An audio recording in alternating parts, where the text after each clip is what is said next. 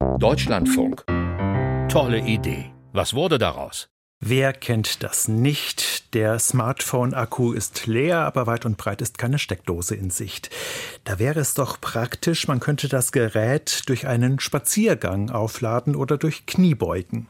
Das war die Idee eines US-Forschungsteams vor rund zehn Jahren. Sie haben damals einen Stromgenerator präsentiert, der sich in Schuhe einbauen lassen sollte oder in Kleidung, um Bewegung umzuwandeln in Energie. Was ist aus dieser tollen Idee geworden? worden. Das wollte die Deutschlandfunkhörerin Iris Schnell wissen und Frank Grotelüschen hat für sie nachgefragt.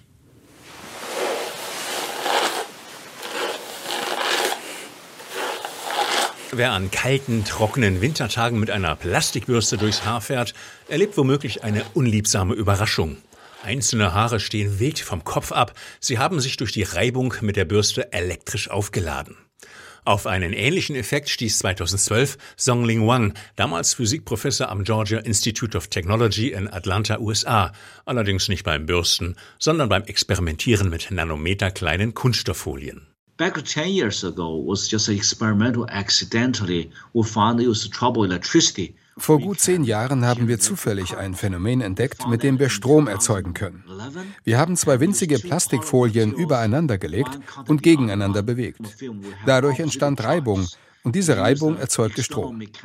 Also konnten wir mechanische in elektrische Energie umwandeln. Im Prinzip also ganz einfach. Triboelektrische Nanogeneratoren, kurz Tanks, so nannte Wang seine Erfindung. Rasch erkannte der Forscher das Potenzial. Selbst kleinste Bewegungen sollte so ein Nanogenerator zu Strom machen können. Bewegungen wie Gehen oder Atmen, aber auch wie ein leichter Luftzug oder das sanfte Wellenkräuseln auf dem Wasser. It can use almost literally any material we have im Grunde können Sie fast jedes Material verwenden, Kunststoffe, aber auch Keramiken. Und auch langsame Bewegungen können unsere Generatoren effektiv in elektrische Energie umwandeln.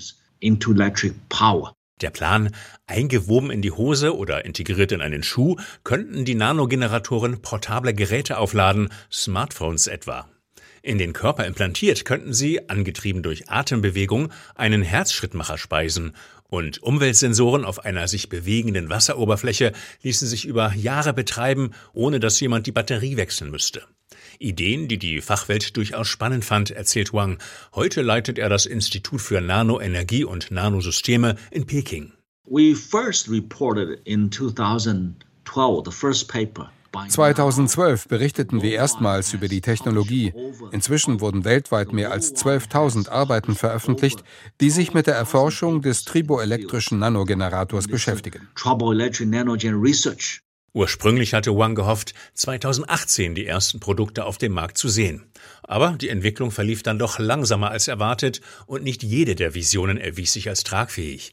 So stellte sich heraus, dass in Schuhe oder Hosen eingesetzte Nanogeneratoren schlicht zu wenig Strom liefern, um ein Smartphone aufzuladen. Andere Ideen werden durchaus weiterverfolgt. 2021 erprobten gleich zwei Forschungsteams den Nanogenerator für den Herzschrittmacher, und zwar im Tierversuch. Andere Anwendungen gibt es sogar schon zu kaufen oder stehen kurz vor der Markteinführung. Sie können das für Partikelfilter verwenden, da gibt es bereits ein Produkt. Ebenso bei Sensoren, die sich selbst mit Energie versorgen. Sie messen die Wasserqualität oder den Kohlendioxidgehalt in der Luft. Bei uns in China gibt es bereits einige Unternehmen, die so etwas vermarkten. Den wohl größten Nutzen seiner Nanokraftwerke sieht Wang in Zukunft auf einem anderen Feld, der Erzeugung von grünem, CO2-freiem Strom. Wir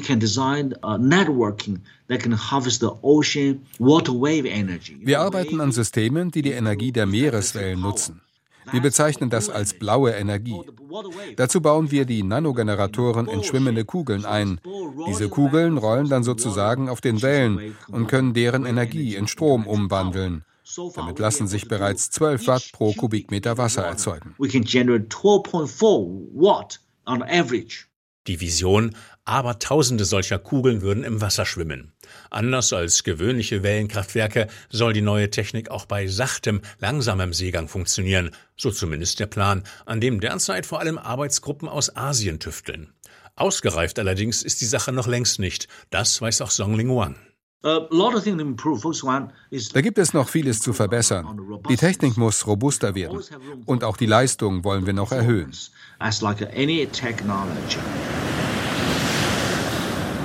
Gerade die Haltbarkeit ist ein Thema, denn Stürme und schwere See dürften den Powerkugeln ordentlich zusetzen. Damit sie dadurch nicht vorschnell kaputt gehen, müssen sie die Forschungsteams noch deutlich stabiler machen.